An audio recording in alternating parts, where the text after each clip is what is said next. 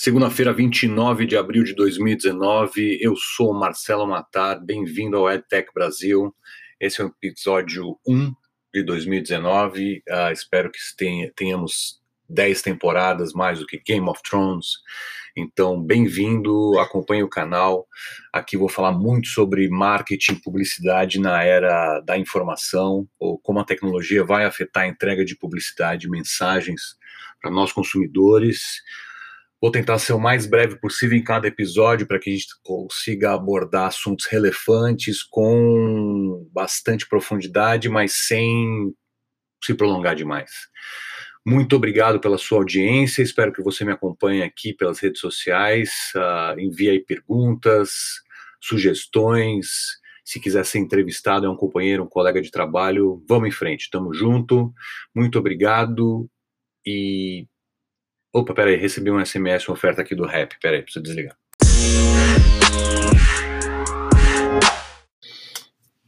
O primeiro assunto que eu trago aqui para vocês é pagamento contactless, ou pagamento por celular ou por relógio smartwatch.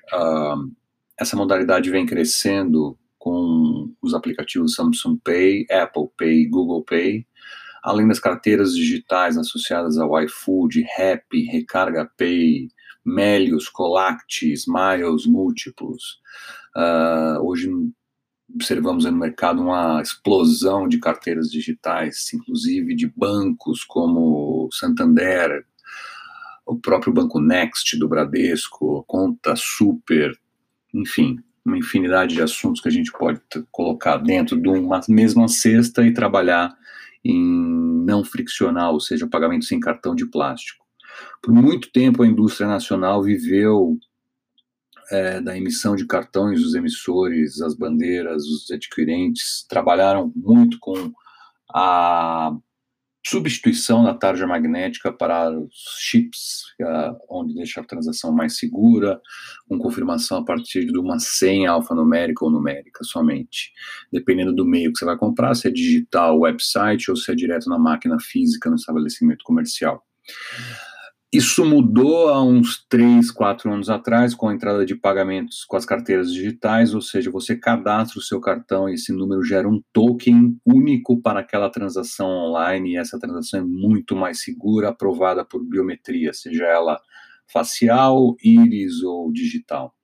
Isso trouxe uma dinâmica no mercado muito diferente, onde o NFC é o principal protagonista nas transações físicas, no meio varejo, e para o digital, nas carteiras digitais, é cadastro do seu cartão na carteira, como no Uber, por exemplo, e a recorrência, você não precisar cadastrar esse cartão várias vezes. Isso passa por uma confiança uh, na plataforma, ou seja, no serviço que está te oferecendo, como Spotify, Uber, Netflix, ou eventualmente você utilizar o Masterpass ou o Visa Checkout, que te dão mais segurança de dados e privacidade, hoje que você sabe que os seus dados não serão compartilhados com terceiros. Isso vem evoluindo cada vez mais, mas o mercado de adquirência, ou seja, de maquininhas físicas, não se atualizou tão rapidamente. Uh, eu faço comparativo muito com o mercado de Bluetooth, ou a funcionalidade Bluetooth que já existia nos telefones desde 2007, 2008 e nunca foi aproveitada 100%. Hoje ela vem tendo papel, papel protagonista com a conexão dos carros, a fone sem fio e etc. Assim como o NFC, que já existia no seu, nos celulares desde 2010 e nunca foi aproveitado da maneira, com todo o seu potencial, perdão. Uh, hoje isso é requisitado para pagamento com cartão de crédito ou débito via celular, o NFC é primordial porque é a tecnologia mais difundida entre os celulares para conectar com as maquininhas. Todas elas têm a funcionalidade, a maioria delas, 80% do mercado, mas essa funcionalidade não ficava ligada até então. Uh, esse ano de 2019, final de 2018, a gente vê uma mudança muito boa acontecendo no mercado, que é treinamento do ponto de venda, né? A, a last mile do pagamento fica dentro do comércio. E esse last mile, se ele não for educado, treinado para o pagamento contactless, ele dificilmente vai reconhecer e o potencial vai ficar cerceado a, a poucos players ou pouco, poucos varejistas.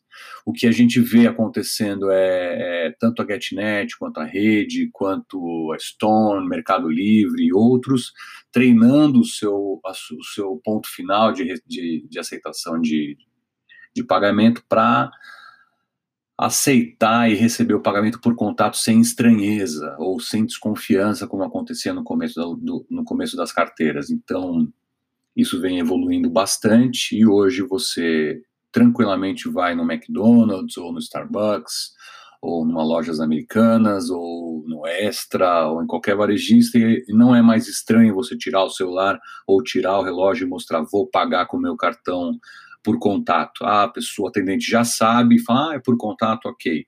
E até te oferece a maquininha e mostra para onde você tem que encostar a antena do celular, né, que fica atrás do celular normalmente, e do relógio para conseguir pagar.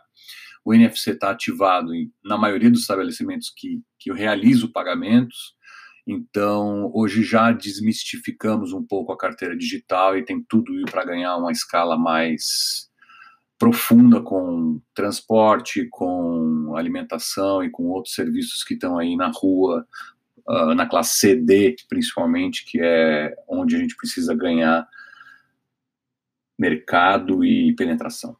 É isso. É, primeiro item é a carteira digital, então terminamos aqui para dizer que o Samsung Pay, o Apple Pay, o Google Pay vem crescendo, os emissores vêm liberando seus cartões tokenizados nessas carteiras, investindo um pouco mais na digitalização dos seus serviços e até benefícios para os clientes que usam esse tipo de carteira para economizar, ou você parar de, de, de, de, emitir plástico é uma economia de 20 a 30 reais, dependendo do, da emissão, desde a emissão até o envio para casa do cliente.